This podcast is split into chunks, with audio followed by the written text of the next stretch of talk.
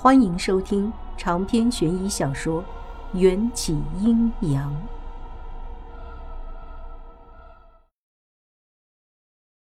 走吧，没有好戏看了。我伸了个懒腰，离开鸡飞狗跳的赵姬的宫殿，随便找了一根树杈，将就了一晚上。次日天刚蒙蒙亮，我迈着悠哉的步子走出宫门。青樱靠在树下陪了我一整夜，直到我经过宫门守卫的检查，顺利出宫，才化作一抹青烟消散了。宫门外，一辆通体墨色的马车靠在一边，迎战修长的身体慵懒地靠在马车前座，见我安然无恙地走出宫门，对我眨了眨眼睛。唉，这男人长得越来越妖孽了。每次看见他，我的胸口就止不住的小鹿乱跳，像打了鸡血似的。我真鄙视这样的自己。几点来的？我轻快地走过去。不久，迎战薄唇轻勾，将我抱上马车，还不忘在我脸颊上亲了亲。阿来顶着两只熊猫眼从马车里钻出来，插嘴道：“公子在这等了一整夜。”多嘴！迎战冷冽的瞪了阿来一眼，后者立刻吓得跌坐在马车里。我扶起阿来，不服气地反驳道：“不许欺负我的侍女。”如你所愿。迎战不怒发笑。那么等到了驿站，本王就来欺负你。迎战，你！我气得像一只快要爆炸的气球。刚才还感动了几秒。这一会儿，感动的心情又烟消云散了。阿来对着我的耳朵说悄悄话：“公主，公子高真的在这里等了您一整晚。”哦，他也会害羞啊！我得意的偷笑。迎战似乎察觉了什么，转过头来看我，我又板起脸哼了一声。迎战驾驶马车的技术比那些车夫。专业的多了，似乎没聊几句就到了驿站。我大步流星地跨进驿站，迎战也熟门熟路地跟在我身后。驿站里的人见了迎战那张帅得人神共愤的妖孽脸，竟然比看见我还要开心，巴不得一个个都凑上去近距离欣赏这难得一见的美景。我一个转身，额头差点撞到迎战身上。你不用回你的王府补个回笼觉什么的吗？有正事不能睡。迎战坐入大厅，面如羞花的宫女们就麻利地送上瓜果点心。末了还问了我一句：“公主，您要不要也吃一点点心？”我去，合着这些堆积如山的蜜饯、糕点、哈密瓜都是给迎战一个人准备的。就连阿来，也是先给迎战泡了一壶茶，半天才想起来还要给我泡一杯。我闷闷不乐的叹息：我这个公主做的也太憋屈了，明明长得不差，还是被某个妖孽男的颜值甩了几条街。张嘴！迎战充满了磁性的声音在我耳边响起。我下意识地张开嘴，品尝到了一股似蜜的甘甜。吃完，还意犹未尽地舔了舔唇。那只修长干净的大手又拿了一片大小适中的哈密瓜送进我的嘴里。嗯，你不是说有事吗？怎么还赖在这里？我享受着某妖孽的贴心服务。水灵灵的大眼睛还不忘把房间里那些宫女的脸上都炫耀地打量了一番。这些燕京宫女的表情却没有吃醋什么的，一个个都是看好戏的花痴脸。我这才反应过来，他们是故意想要看我吃醋。喂我吃完，迎战擦了擦手指：“本王在这里等你沐浴更衣。”今天最要紧的事情，就是和你一起去祭天祭祖。这是我大清皇子成亲前的习俗。闻言，阿来马上紧张起来，叫了七八个宫女一起将我请进了房间。又是香花沐浴，又是修剪指甲、做头发、化妆，还换上了一件裙摆拖在地上三米的夸张的羽毛裙子。阿来说道：“在燕京。”也有成亲前祭天祭祖的习俗，这说明公子高已经决定非您不娶了。阿来和我相处的熟悉了之后，就暴露了话唠的本性，该说的和不该说的，他通通都会说，特别爽直。盛装打扮之后，我被推到迎战面前，这是燕京的传统服饰。库尔班大巫、阿莱他们看我的目光，似乎都将我看成了雪山上的仙女。迎战也是被惊艳到了，深邃的眼眸一瞬不瞬地看着我。但这一切都是假象。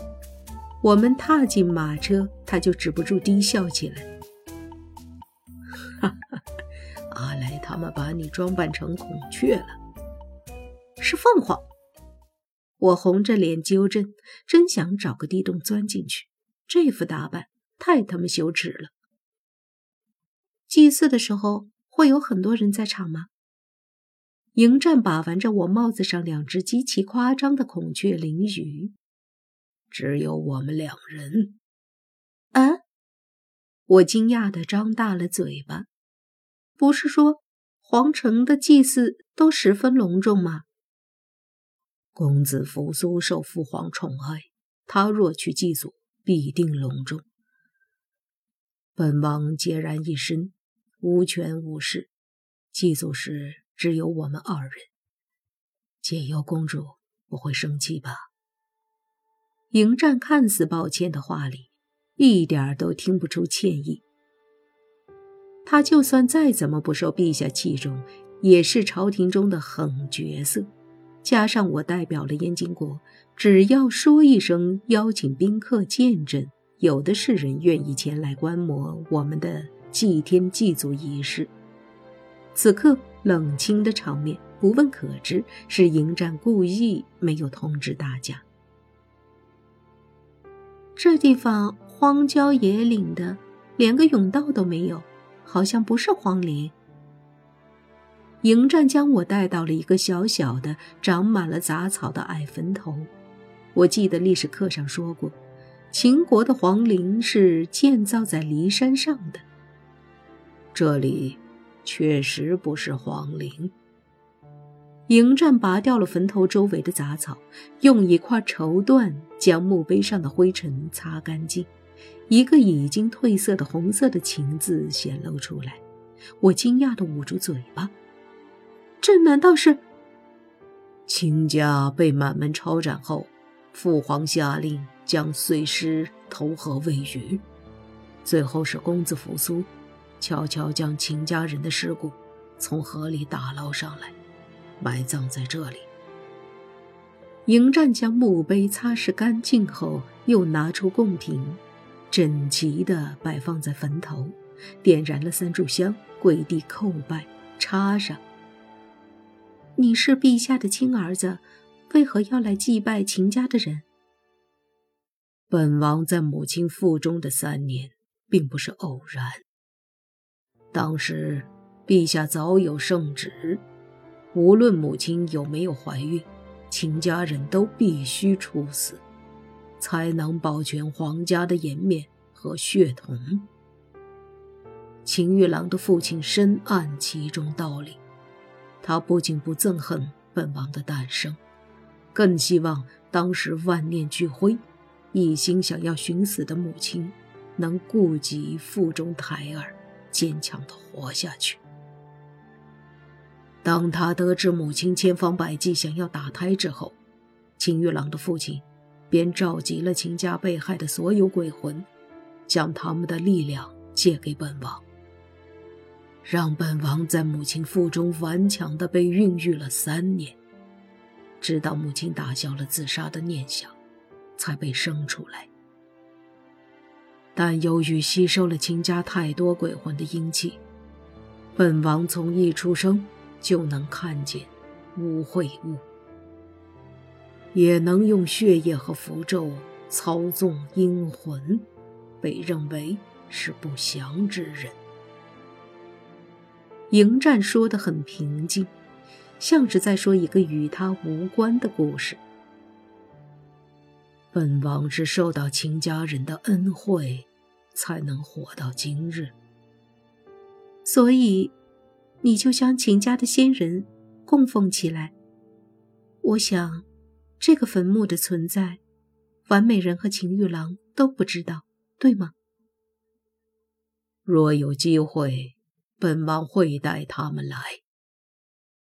我知道，迎战说的机会必定是等到陛下驾崩之后，完美人得了自由之身之后的事情。说到这里，迎战递给我三支香，就在这里祭祖吧。好，死者为大。